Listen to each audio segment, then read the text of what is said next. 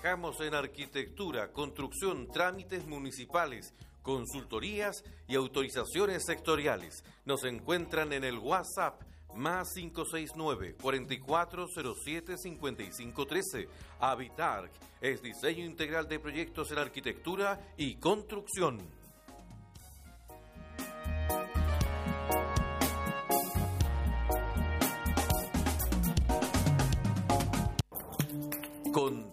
Plagas o X.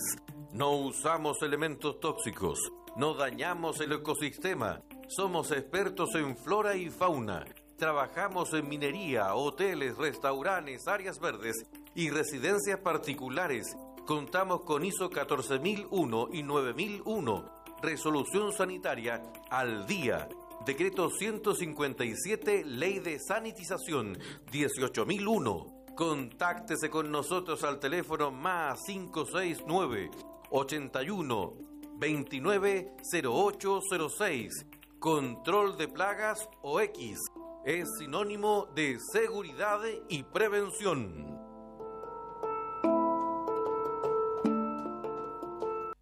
Vuelan las patas y los gritos que me llaman me dicen que ya suelte la pelota. Vamos a perder y ya suena la campana, vamos uno abajo, tengo que intentar hacer un gol. Perfecto, pa' colocarle y de repente te apareces en el fondo. Se me la. Les damos la bienvenida a Diario Mural, un espacio de encuentro. En Diario Mural podrás escuchar anécdotas, recuerdos, reflexiones, opiniones, arte, música y toda la diversidad de nuestras escuelas. Aquí comienza Diario Mural. Bienvenidos.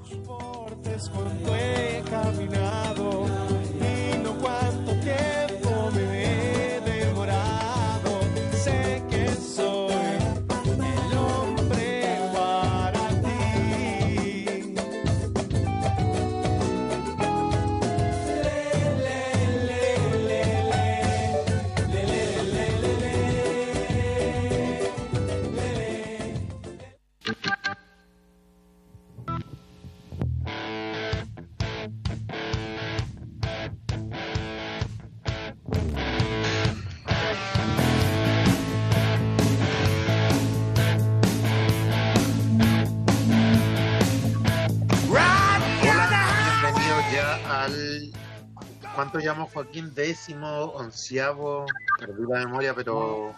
No, el nuevo programa Radio Mural. ¿Cuánto llevamos, Joaquín? Yo diría que más de 10, menos de 20.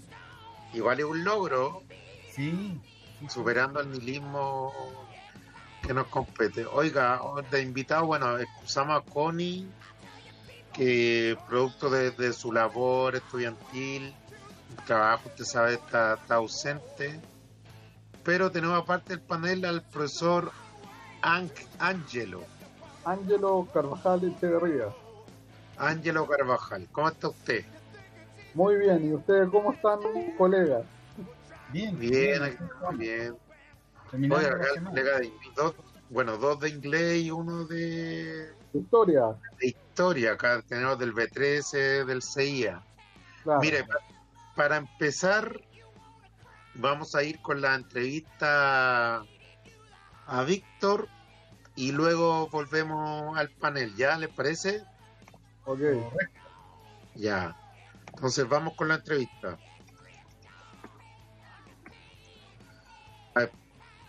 Oiga, pero antes de la entrevista, recordemos que, que- que se nos fue decir que el tema de hoy tiene que ver con educación en contexto de encierro. ¿Usted, don Joaquín, ha estado en ese contexto enseñando?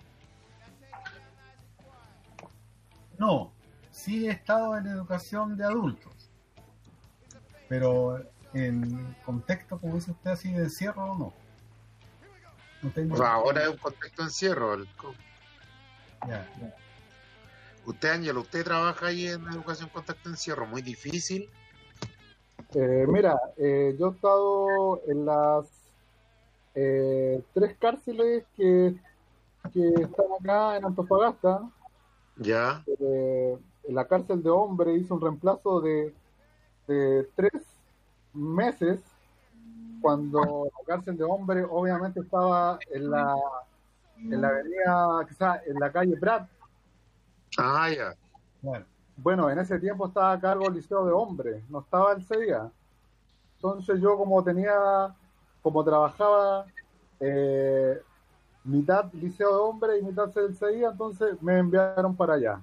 ¿ya? Estuve tres meses haciendo un reemplazo. Bueno, ahí eh, entran las personas que solamente quieren educarte. Estoy hablando de la cárcel de hombres, de adultos. Ya. Vamos a empezar así de a poco. Eh, bueno, ahí eh, eran salas grandes, eh, entraban solamente los que querían estudiar. Habían hermanos igual que de la iglesia, obviamente, para hacer conducta, ellos iban a estudiar ahí. Fue una experiencia, fue una experiencia muy buena que tuve. Eh, habían eh, hartas personas que obviamente se querían reinsertar a la sociedad y fue muy gratificante. Pero fue muy difícil, ya que en la U siempre preparan para, o sea, experiencias, no sé, Joaquín, pero preparan para experiencias más regulares, de educación regular. ¿Cómo yo- fue? Claro, yo creo que eso es lo que, eso es verdad lo que dices tú, Raúl, pero yo creo que eso es lo que hace Ángelo interesante el trabajar en, en lugares eh, como de encierro. Yo creo que eso es lo que hace, porque ahí para el profesor, me imagino como él dice, una experiencia eh, muy buena, pues, sí, sí, porque la realidad es muy distinta a lo que puede ser un liceo, digamos, entre comillas, normal. Claro. Bueno, de- después Raúl, eh, cuando después me mandaron a la cárcel de mujeres, que está al frente del San José. Ya, Ahí entré por el CIA. Bueno, ahí estuve siete años. Chuta, harto. Estuve siete años ahí trabajando. Bueno, ahí obviamente es otra la dinámica porque en el, en el sentido de que ellas están igual eh, muy preocupadas por lo que pasa afuera, con la familia, con su entorno. Entonces la educación igual eh, uno tiene que tener ser paciente, eh, tener eh, Sí. eh, mucho tacto para, eh, para ver las problemáticas de la alumna. Igual el recinto es chico, entonces igual hay como una especie de hacinamiento. Claro. Oiga, ya, para adentrarnos al tema y continuar lo que está diciendo muy interesante, el hacinamiento, sobre todo hoy día, esas cosas son peligrosas, sobre todo en contexto de pandemia, pero vamos con la entrevista a Víctor, ya, y de ahí seguimos la conversación. Ya. Correcto. Víctor Fernando Díaz Becerra, cargo coordinador regional de educación y dentro de ello desempeño como coordinador regional de la modalidad educación para jóvenes y adultos. Trabajo en la Secretaría Ministerial de Educación ubicada en el cuarto piso, edificio Intendencia. ¿Cuáles son las características y particularidades de la educación para jóvenes y adultos y en particular la, para la educación en contexto de encierro?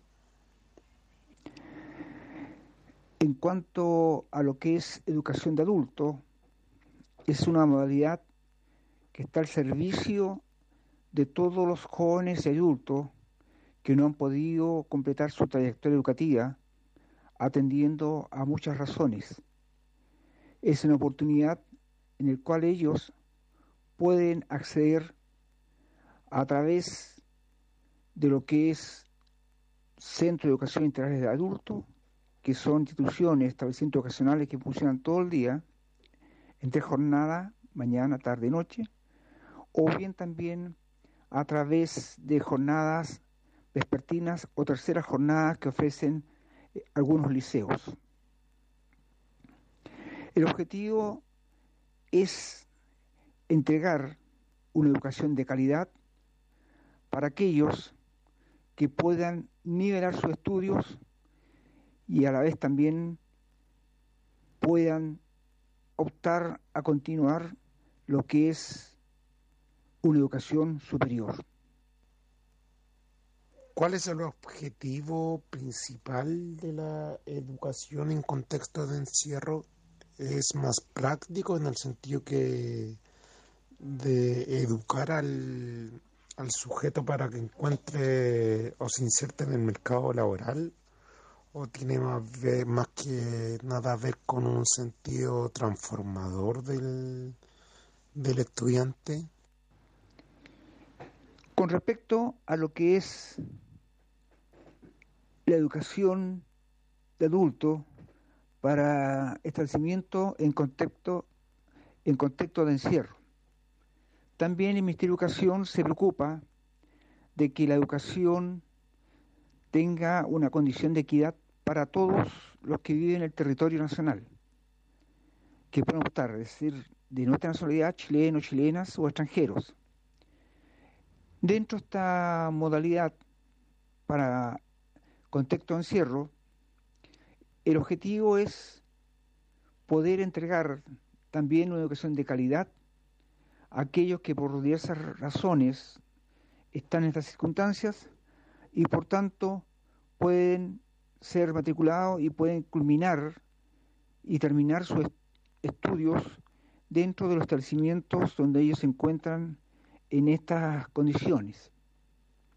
Allí podremos, eh, podemos hablar especialmente de lo que son los centros de atención que hay a lo largo del país, eh, luego también aquellos que están en, especialmente jóvenes, en Sename, y también se le otorga este beneficio también de poder regularizar su estudio a aquellos que están cumpliendo con su servicio militar.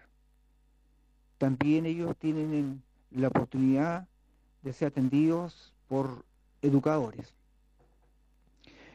Eh, dentro del trabajo, la estructura, la estructura, cómo funcionan lo que esta línea se desarrolla a través de un trabajo que está conformado por los microcentros, en los cuales se pretende y se obtiene desarrollar y fomentar lo que es el interés docente entregar lo que es educación a aquellas personas que muchas veces no están en condiciones de hacerlo en un medio libre.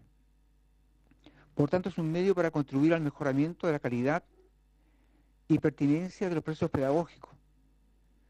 A su vez, también eh, ayuda a fortalecer los vínculos de colaboración entre las escuelas y los centros privativos de libertad para facilitar el funcionamiento de aquellas. Es decir, estos microcentros eh, en sí permite un trabajo en conjunto entre docentes, es decir, profesores, y también lo que constituyen aquellas instancias que son ajenas a educación, como es el caso de gendarmería o entidades que están en el SENAME.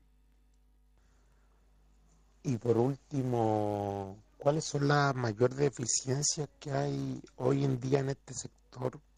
Sobre todo considerando la, el agravamiento de las condiciones de la educación producto de la pandemia que está en curso. Eh, instancia en contexto encierro, por cierto que hay ciertas deficiencias, hay algunas limitantes, especialmente en aquellas en aquellos lugares donde funcionan, donde muchas veces por razones propias, propias de lo que es la condición del alumno o de la alumna, eh, se producen eh, obstáculos que tienen que ser suplida por distintas estrategias con el fin de cumplir cumplir también con un plan de estudio y un programa de estudios que ellos deben desarrollar. Con lo que respecta a nuestra región no tenemos mayores problemas.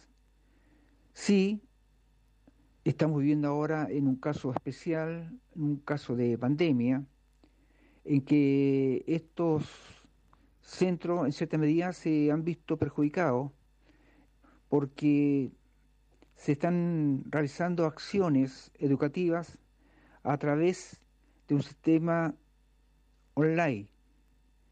Y muchas veces, especialmente en los centros de detención, no es factible poder contar con lo que es una red de Internet por razones que son propias de lo que establecen los organismos que operan allí.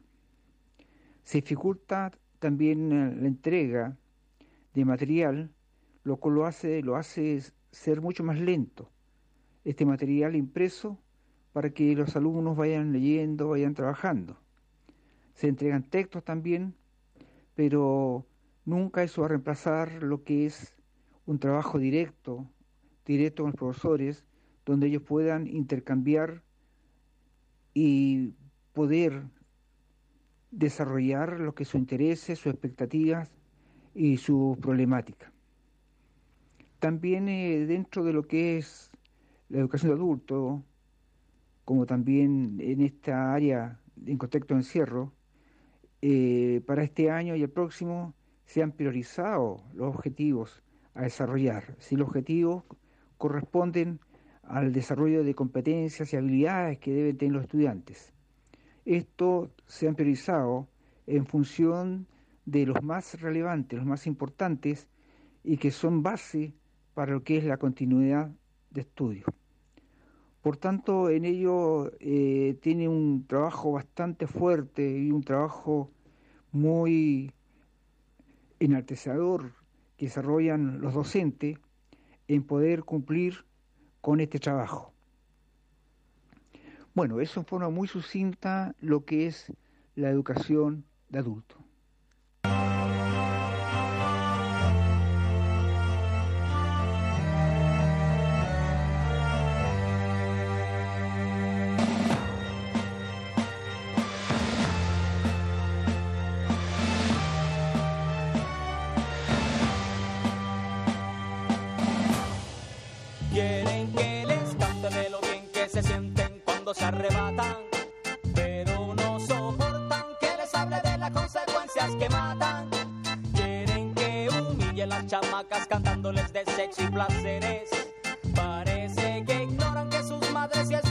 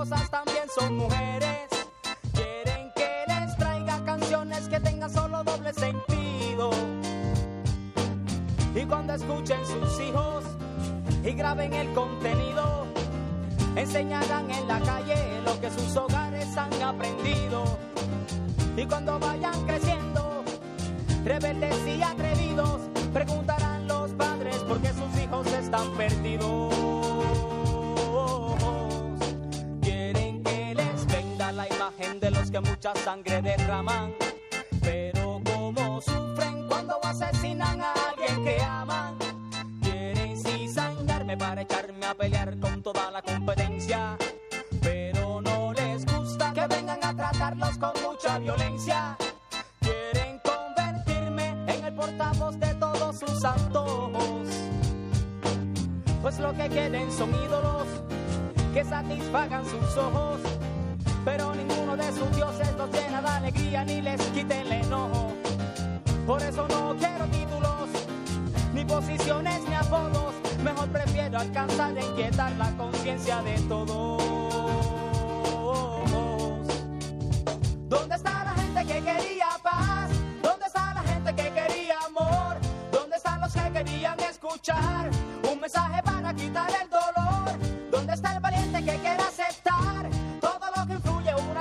Siempre nos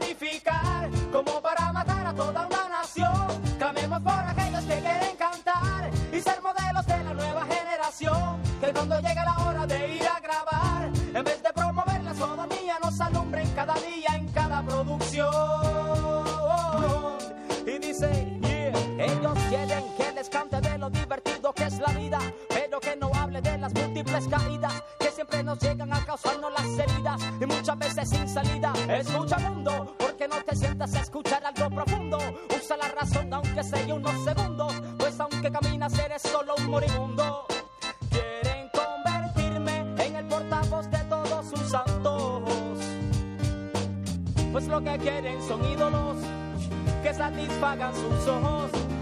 Pero ninguno de sus dioses los llena de alegría ni les quite el enojo.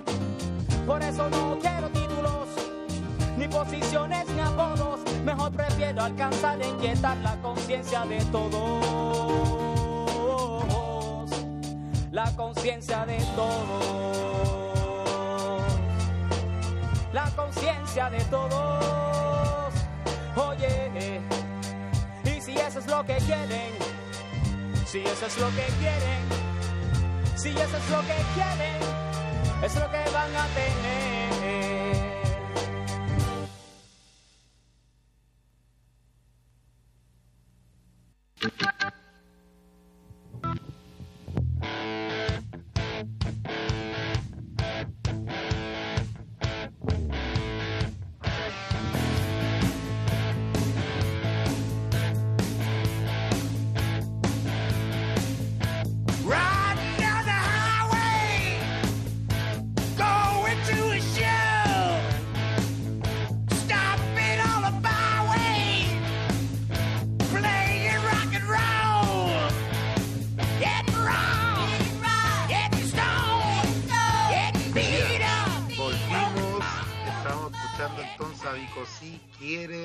Habla de un mundo, que cómo hemos construido el mundo los seres humanos, porque no nos recordemos que más allá de la naturaleza está una crisis de, de la humanidad, nuestra construcción urbana, el antropoceno que se habla, el ser humano que, que intervino en la naturaleza.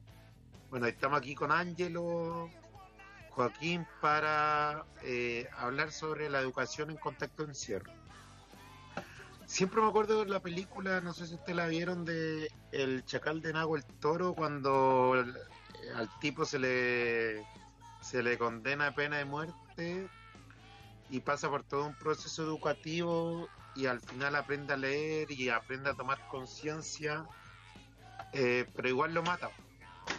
Entonces ahí, Ángelo, que usted trabaja en, en las cárceles, en contexto encierro, la educación en contexto de encierro sirve para, para transformar para transformar al sujeto o es más instrumental para que se inserte en el mercado laboral, para que se inserte en la vida social? ¿Cómo la ve usted? Eh, mire, colega, yo creo que primero que todo la, eh, la educación en contexto de encierro eh, no ha sido tomada como se debe. Eh, no están los recursos que, que nosotros los profesores eh, creo que tenemos que tener para tener una, una educación eh, para que tengan así los eh, estudiantes un aprendizaje significativo. Eh, recursos tales como, no sé, po, eh, a lo mejor internet dentro de las cárceles, a lo mejor, pero solamente internet para el uso educativo. Eh, las poli- la- eh, no- nosotros, por ejemplo, en la educación de adultos, usamos el mismo currículum que, eh, que está en, la educación de adultos hacia la- eh, en los contextos de encierro, sabiendo que a lo mejor ese joven está eh, privado de su libertad, ese joven eh, tiene eh, un eh, no tiene los aprendizajes muy claros, no, no, no sabe mucho o, o, o- o no se ha insertado bien en el modelo educativo que hay en Chile y también tiene mu- eh, mucho rezago escolar. Entonces, eh, entonces para, la- para las personas que están privadas de libertad eh, se necesita eh, un, un currículum especial. No el currículum que se usan, por ejemplo, eh, en el eh, en contexto regular, como ejemplo como, el colega Joaquín en el B13, obviamente eso a lo mejor eh, no, no sirve para estos tipos de contextos. ¿Y cuál crees tú que debería, por dónde debería ir ese currículum? Yo creo que tendría que ser como habilidades más prácticas para ellos y no tanto, o sea, contenido, pero en forma práctica, que ellos puedan eh, hacer, hacer uso de ese contenido en la vida diaria. Ya. ¿Ya? Eh, Ángelo, dígame. Ángelo, ¿puedo hacer una consulta? Sí. El, el, el, el- el tema de la deserción escolar que ocurre en Chile en lo que se llama la, la educación formal, ¿se, se puede considerar como una causante de, del- de la, de la existencia de la educación de adultos, por ejemplo?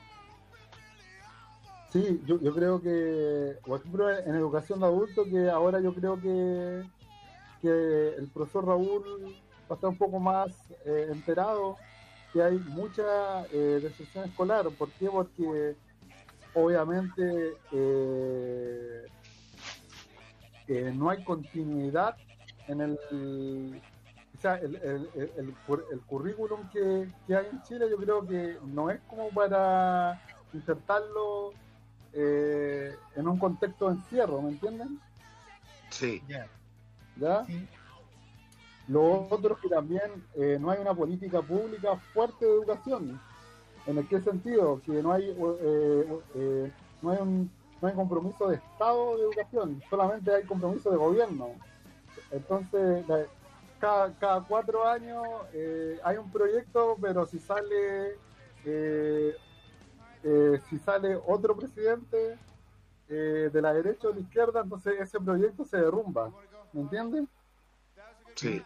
Son- políticas eh, a corto plazo, no a largo plazo como debiese ser. Sí, me parece.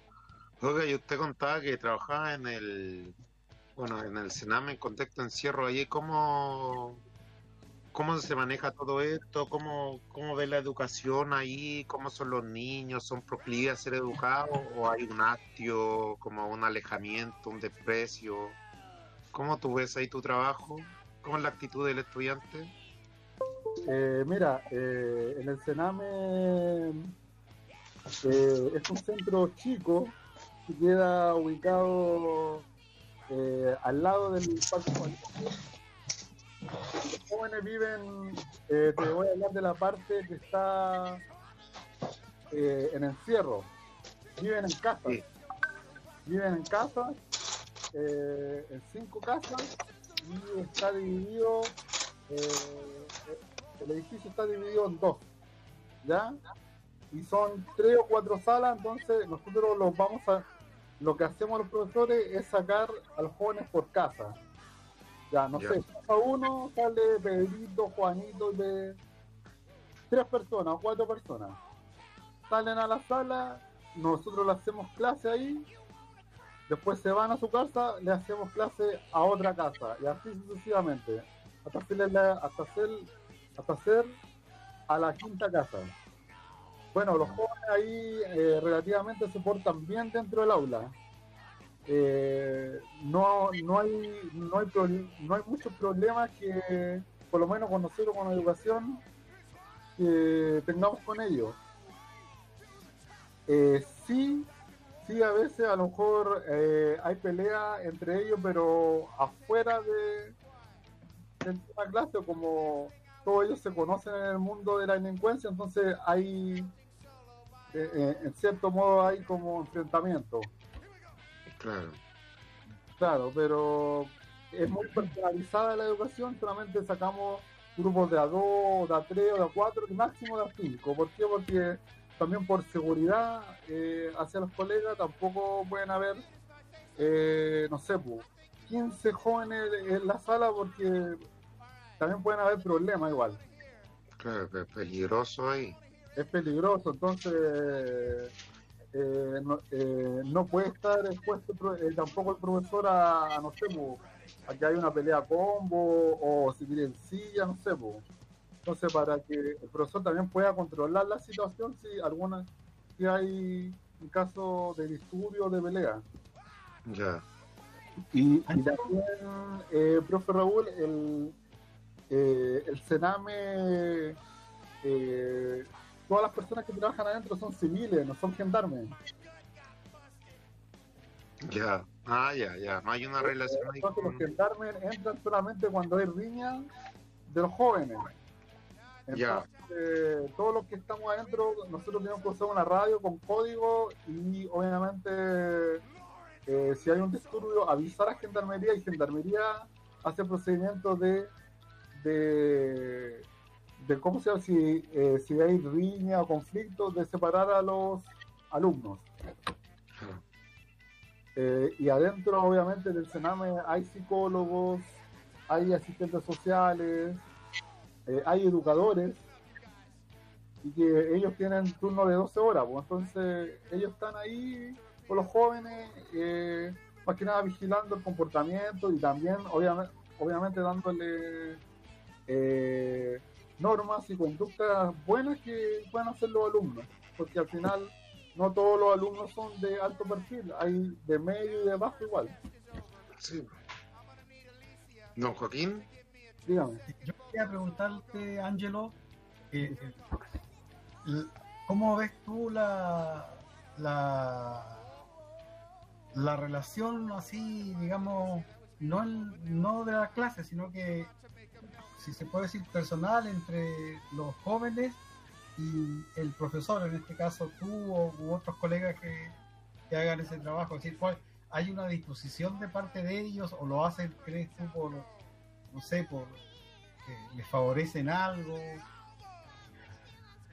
Sí, mire, eh, la disposición con, con los alumnos siempre, por lo menos con los profesores, eh, ha sido bien buena, en el sentido de que también eh, el profesor que esté ahí tiene que tener un perfil, no puede ir cualquier profesor eh, o cualquier profesional, en el sentido de que tiene que ser paciente, tiene que ser consciente, eh, tiene que haber a lo mejor eh, trabajado en educación pública, porque la educación pública y la privada es súper diferente. sí, Eh, tiene que ser empático. eh, jodí. tiene que solucionar conflictos de repente que, que hayan. Entonces, el, el perfil del profesor tiene que tener todas esas características. Y, la- y entonces los jóvenes se van dando de acuerdo a este perfil que tenga el profesor. Obviamente, si llega un profesor, no sé, pasando solamente contenido eh, muy duro, a lo mejor muy crítico, los alumnos a lo mejor no van a querer salir a clase. ¿Me Claro. Oiga, y Ángelo, eh, de mi parte, por lo menos la, la última pregunta, da para mucho el tema, pero Sí. bueno, da para mucho. Mi última pregunta, ¿usted tienen o tú sabes de datos, por lo menos cifras, o, o que conozca, porque todos sabemos que el trabajo pedagógico es más humano que en realidad una cifra? Eh, el nivel de reinserción, o porque tú dijiste que es difícil que el aprendizaje sea significativo en el contexto, dada la falta de insumos, de recursos. Entonces, ¿es el grado de que los, que los niños vuelvan o los jóvenes vuelvan a reincidir es alto o es bajo? ¿O usted cree que se logra la meta educativa en ese contexto? Eh, mira Raúl, para ser, eh, mire profe Raúl, para ser verdad, eh, hay un alto, o sea, a- hay una baja eh, eh, reinserción de los de los alumnos. ¿Por qué? Porque ellos, a pesar que cumplen condena a lo mejor de seis meses, un año o dos años, claro, el sistema le da todo lo que tiene que ver con, eh, con educación, con talleres o con o con a lo mejor eh, cosas deportivas para que se puedan insertar. Pero ¿qué pasa cuando el joven sale del sistema y llega a su mismo ambiente? Claro. Eh, hay una política pública que diga, eh, ya, después que el joven o la persona que salió desde la cárcel hacia, a- a- hacia el medio, eh, hacia el medio libre y le diga, ¿sabes qué? Ya, ten- tienes que ir a una escuela, tienes que hacer esto, tienes que hacer esto otro, pero ¿quién le asegura eso? Sí, verdad. Está preocupado de, de, de- insertar a, a estos jóvenes afuera, si sabiendo que a lo mejor, como ellos mismos, como ellos mismos dicen los alumnos, que que yo, profesor, gano tu sueldo en, en dos días o en tres días. Mm. Entonces, como le digo, la, eh, el- la tasa eh, es muy alta que lleguen ellos de nuevo allá, que reincidan de nuevo en, en- el delito, como son jóvenes, entonces ellos pueden, ro- no sé, pues, tienen 15, 16, 7 años y roban dos, tres o cuatro veces y saben que van a estar dos meses allá y después de nuevo eh, el sistema lo va a echar a la calle, donde ellos van a aprender a lo mejor eh, cosas que aprendieron adentro, porque adentro igual como están con otras, eh, con otras personas van haciendo redes. Sí, es verdad. Es como la escuelita del delito, por lo menos el Sename. Es lamentable que, que, es- que esté esa escuela. Joaquín, ¿alguna pregunta para finalizar esta, esta parte? Que me pregunten harto nomás. Eh, No, no. vamos a hacer la parte 2.0. Ángelo, la... ¿cómo ha afectado este tema de la pandemia a, a los jóvenes que están ahí en ese lugar? Mira, eh, mire colega Joaquín, ha afectado eh, harto porque obviamente como tienen rezago escolar casi todos, eh, hemos tenido que enviar las guías eh, a una persona que está a cargo allá en educación, que es del Sename, que es una coordinadora formativa, y la coordinadora formativa le pasa a los alumnos eh, la, la guía o las pruebas. Obviamente todo esto con un video que el profesor le hace, una cápsula de video y un, un instructivo. Pero los alumnos de a poquitito nos han entregado la guía, pero no es lo mismo que cuando está el profesor presente. Claro. Claro, entonces hemos tenido ese problema que como hay rezago escolar, entonces hay alumnos que de repente no entienden la materia y obviamente ahí eh, hemos tenido que comunicarlo por teléfono o por correo o, o enviar videos explicativos de nuevo para que los alumnos puedan eh, hacer sus tareas ah, y hacer las pruebas y obviamente eh, sabiendo que también es, eh, que esta pandemia lo ha afectado a todos, Sí. eh, tanto en el ámbito educacional como padres, porque obviamente a lo mejor, eh, por ejemplo, yo tengo alumnos acá en el medio libre que no han querido hacer las tareas, ¿por qué? Porque el papá a lo mejor quedó eh, sin trabajo o, o de repente no tiene las ganas o, no sabe cómo hacerlo, entonces hay varias variantes que ahí que obviamente que ahora se vieron con este tema de la pandemia. Claro, además está, el, el otro tema que podríamos tocar en otro programa a lo mejor, eh, que los padres y apoderados se tienen que hacer cargo de la educación y muchas veces no saben. Bueno, Ángelo, por el momento lo dejamos hasta acá. Muchas gracias. Yo creo que este tema da para largo. Da para largo. Yo que estoy ahí, como lo dice Ángelo, lamentablemente la educación para jóvenes y adultos es- está al margen del margen. Poco insumo, poco recursos, la ley CEP no cubre. Entonces, ¿cómo vamos a lograr una, por más que se reforme el Sename, se separe, cómo vamos a lograr una verdadera reinserción si no están los recursos? Esa, esa es como la pregunta que se deja. Ahora viene Gabriel, nos vamos con la canción El Desmadre de Claudia Silva y volvemos con Gabriel para el SAE.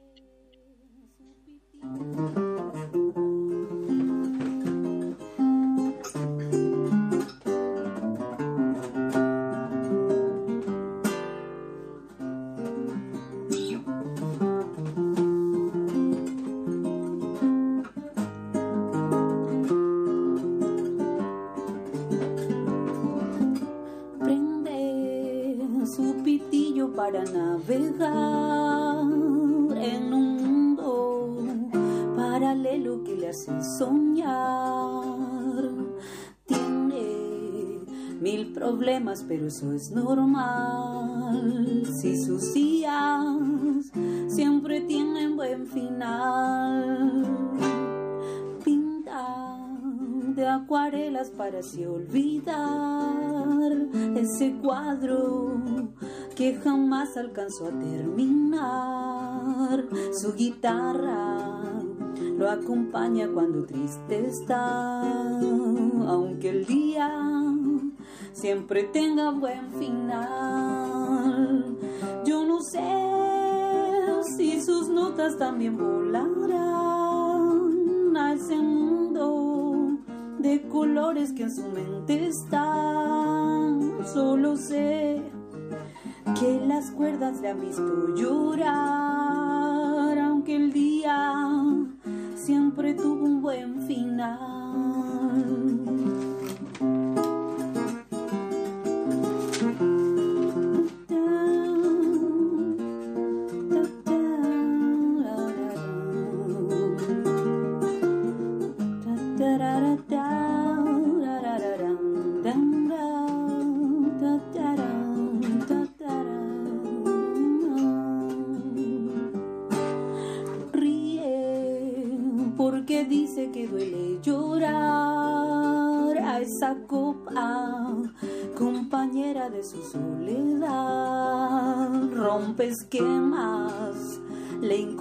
La normalidad y sus días siempre tienen buen final. Yo no sé si sus notas también volarán a ese mundo de colores que en su mente están. Solo sé que las cuerdas le han visto llorar,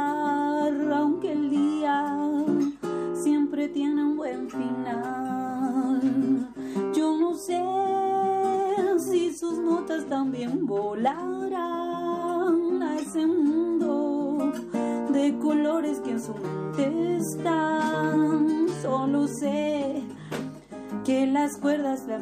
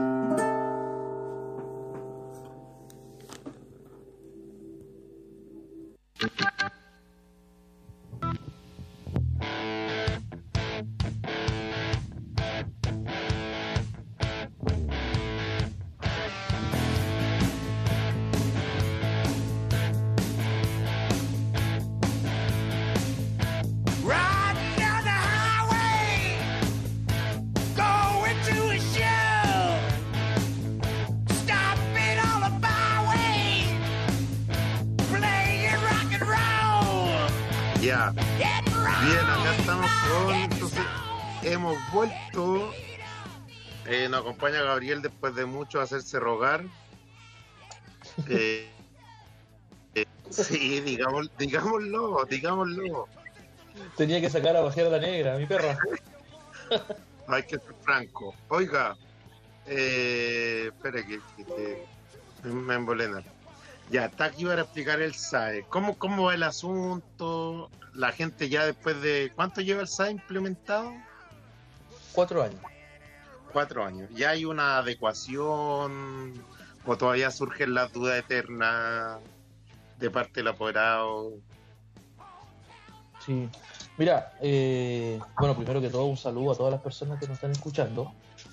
Eh, yo formo parte de un equipo eh, regional y nacional, un equipo bastante joven eh, en cuanto a los profesionales que lo componen, que desde hace cuatro años, eh, por mandato de la ley, eh, hemos estado en la tarea de implementar el sistema de admisión escolar. eh, más conocido en los medios y en las comunidades como el SAE. El SAE es un sistema implementado a propósito de la ley de inclusión, promulgada en junio del 2015. En ese, en ese periodo se dictaron una batería de- de- leyes en el ámbito educativo, como por ejemplo eh, la que crea los servicios locales educativos, la carrera eh, docente, eh, fin al lucro en el mundo particular subvencionado y el sistema de admisión escolar que lo que hace en definitiva, en definitiva, si nosotros queremos definir el SAE, es un régimen único de acceso a los establecimientos que reciben aportes del Estado. Y con la promesa de terminar con la selección. Yo recién estaba escuchando lo que conversaban y efectivamente la, la educación tiene una tremenda eh, tarea eh, democratizadora del conocimiento porque no, no se le niega un pupitre a nadie, ¿no? Pero resultaba que efectivamente en el mundo, en la red de establecimientos que recibían aportes del Estado, algunos de ellos tenían filtros de acceso. El primero, copagos muy altos, pruebas de selección, entrevistas y una serie de dinámicas que iban filtrando quién accedía en definitiva a establecimientos que recibían aportes del Estado, es decir, de todos los chilenos. Es decir, con los fondos públicos se discriminaba. Positiva, negativamente, es, una, es otra discusión, pero en definitiva se discriminaba. Entonces, lo, lo que hace el sistema de admisión escolar es poner a disposición de toda la comunidad una plataforma para postular. Y bueno, venimos en una caminata del 2016 y hoy día estamos en el cuarto año de implementación, en Antofagasta estamos en régimen. Eh, este año comenzó el sistema el martes y desde martes a viernes tenemos 16.000 postulaciones efectivas de un total proyectado de 25.000. Es decir, en tres días ya han postulado exitosamente más, casi dos tercios del total de las personas que tenían derecho a postular. ¿En, en qué estoy pensando? En los niños que egresan de Junji Integra e ingresan a la red, a los prekinder, y los niños que egresan de la escuela, del octavo, y se incorporan a la enseñanza media, ¿no? Ahí está el grueso eh, de los que postulan. Eso, como Oye, ¿y han encontrado alguna dificultad en este periodo, este año, en este año tan particular? ¿O todo sigue su rumbo independiente de? Mira, para nosotros este año, bueno, como para todos en el ministerio y en el país y en la, y en la escuela, eh, ha sido un año anómalo. Pero para el sistema de admisión escolar es bastante eh, curioso porque el sistema de admisión escolar nació en línea. Es decir, eh, fue diseñado con lo último de, de, de, de lo- de las plataformas de Internet, por lo tanto... La chupó el mate. Claro, entonces hoy día la necesidad de mantener la distancia es muy natural para el sistema de admisión escolar porque está diseñado para postular desde la casa, desde el celular. Así que no, bien, muy bien.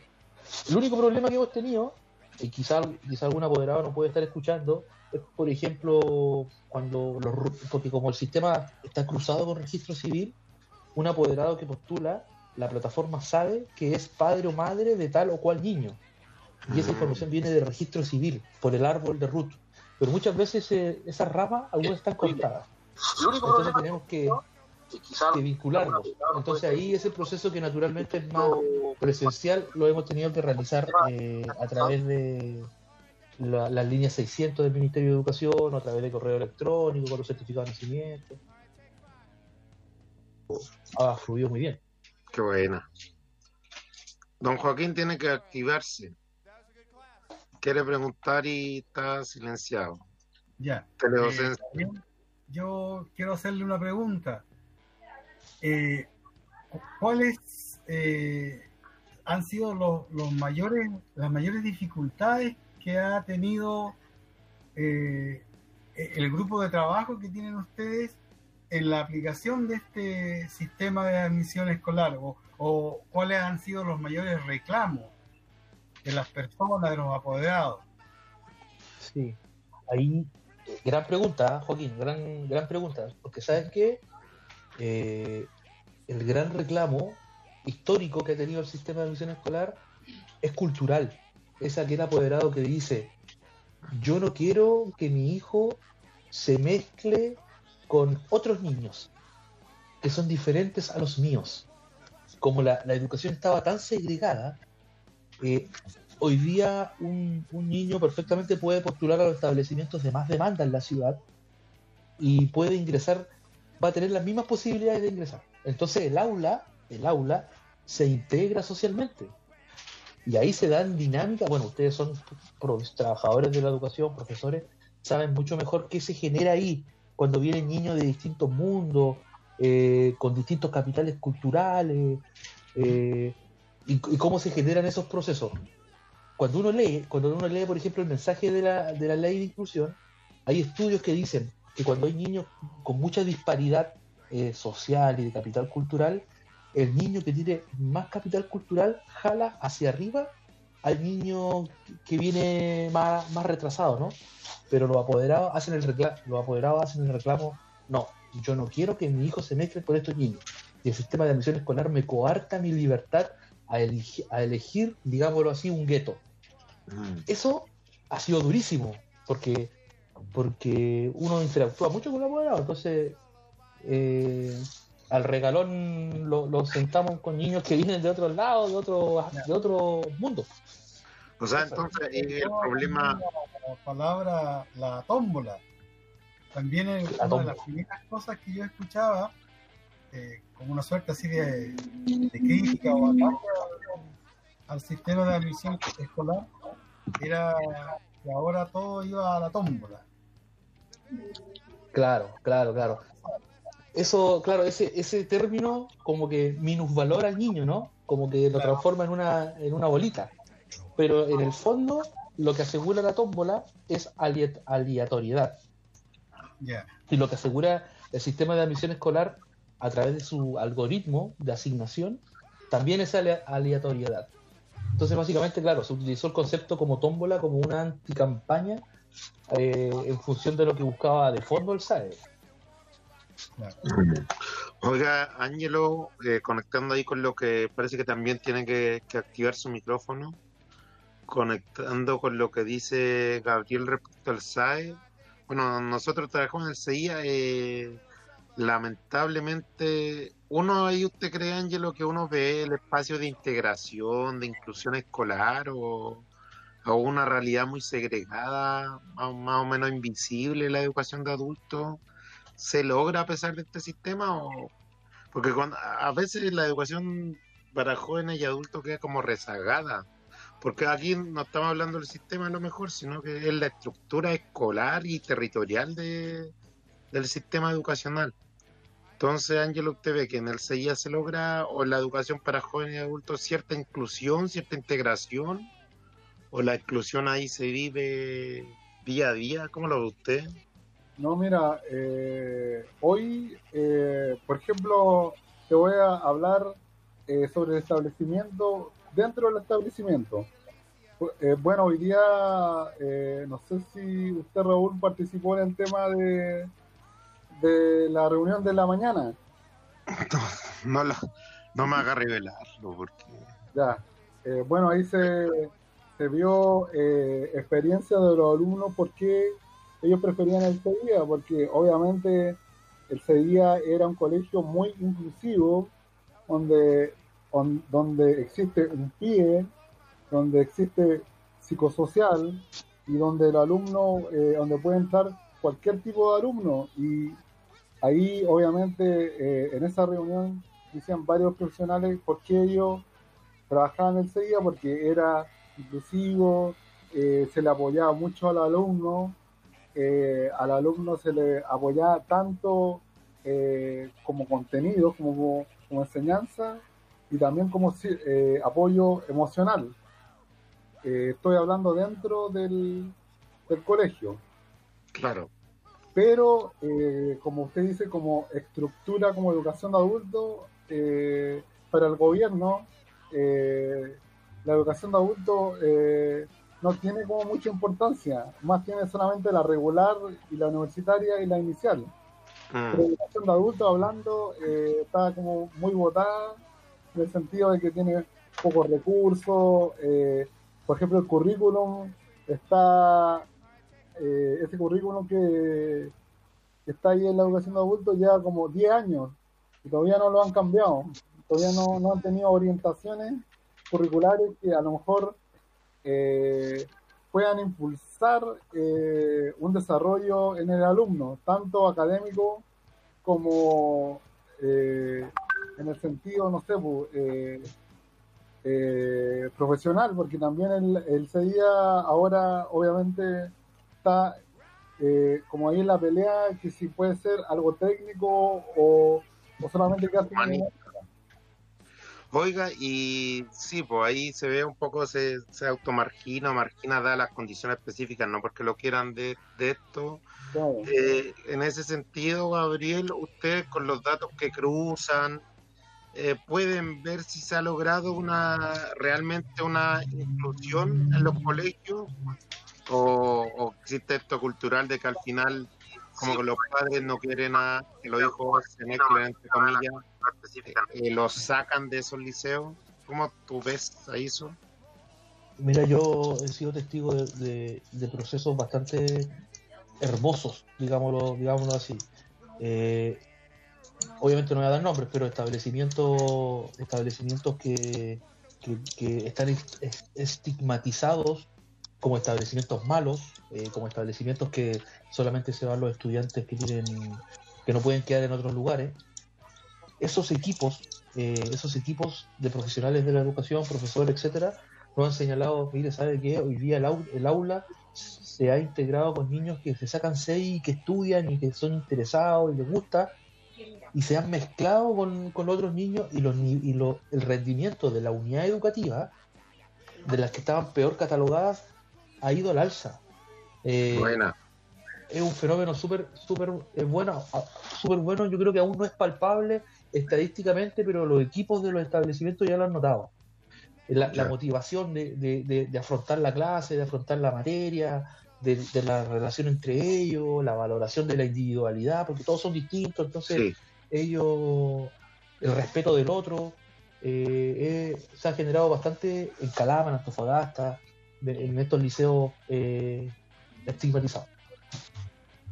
Oiga, y a su juicio, lo, lo, bueno, todos decíamos que los particulares entren, pero por el régimen chileno no hay alguna proyección de que los particulares también puedan ingresar al sistema o, o no hay como proyecciones más allá de lo que hay. ¿Es solamente educación pública y fundación ahora? Claro, eh, so- el, el sistema de admisión escolar solamente opera respecto de aquellos establecimientos que reciben aportes del Estado. Los establecimientos particulares pagados, eh, obviamente no reciben aportes del Estado, pero son reconocidos por el Ministerio porque tienen que cumplir ciertos requisitos de planes de proyecto educativo, infraestructura y, la, y una serie más de cuestiones más técnicas, pero ellos no tienen la obligatoriedad de someterse a este régimen único. Oye, para cerrar, Gabriel, en lo más técnico, ¿hasta cuándo hay plazo? ¿Cómo se viene? ¿Cuál es la primera fase, segunda fase? ¿Cómo es el asunto que se viene? eh, lo que nos convoca. Hoy día el proceso de postulación principal comenzó el martes recién pasado, 11 de agosto, y concluye el día 8 de septiembre. Eh, en este periodo los- las familias pueden postular a los establecimientos de su preferencia, pueden postular mínimo dos, sin tope a todos los que ellos quieran, y los resultados van a estar en octubre, y si es que usted no alcanzó a postular ahora, o postulando algún establecimiento no quedó de los que usted quería, tiene una segunda chance que es el periodo complementario, que es la última semana de noviembre, para postular eh, también a los establecimientos que queden con vacantes luego de este gran proceso principal de postulación. Claro. Ya, muy bien. Muchas gracias, Gabriel. Sirvió mucho. Ahora nos vamos a la rumba con estación de aeropuerto. Muchas gracias. Me despido de mi parte. Ángelo, muchas gracias. Joaquín, excelente. Usted es profesor de inglés, yo no sé en realidad. Ojalá no se haya desplazado por, por los chinos, sí. Ya, muchas gracias. Chao. Chao, chao, que estén bien.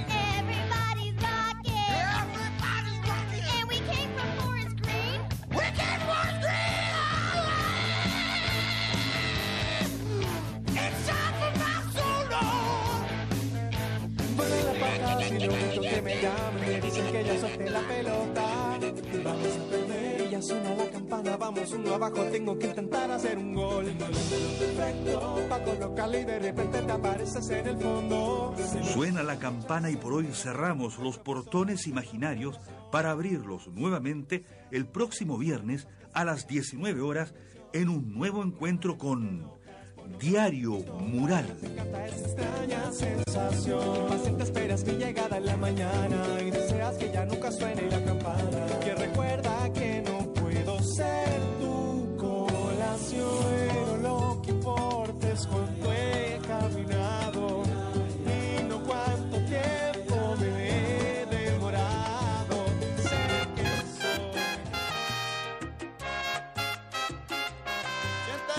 Desde aquí y ahora comienza el movimiento eterno de estación aeropuerto.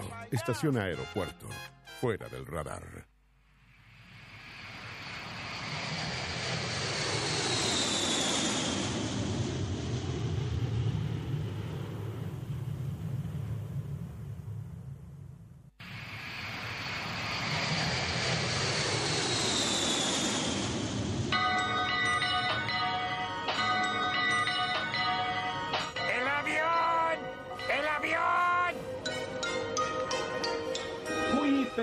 Buenas noches amigos y amigas de Nuevo Norte FM en el 104.7 FM y también a través de salsanamá.cl, descargalatina.cl. Hoy comenzamos con todos los hierros, como se dice en el Caribe, con mucha fuerza, mucha energía. Es día viernes y queremos pasarlo bien. El maestro de ceremonia que abre nuestro ritual es el señor Israel Cachao López. Y vamos a comenzar con una buena rumba. Ave María Morena.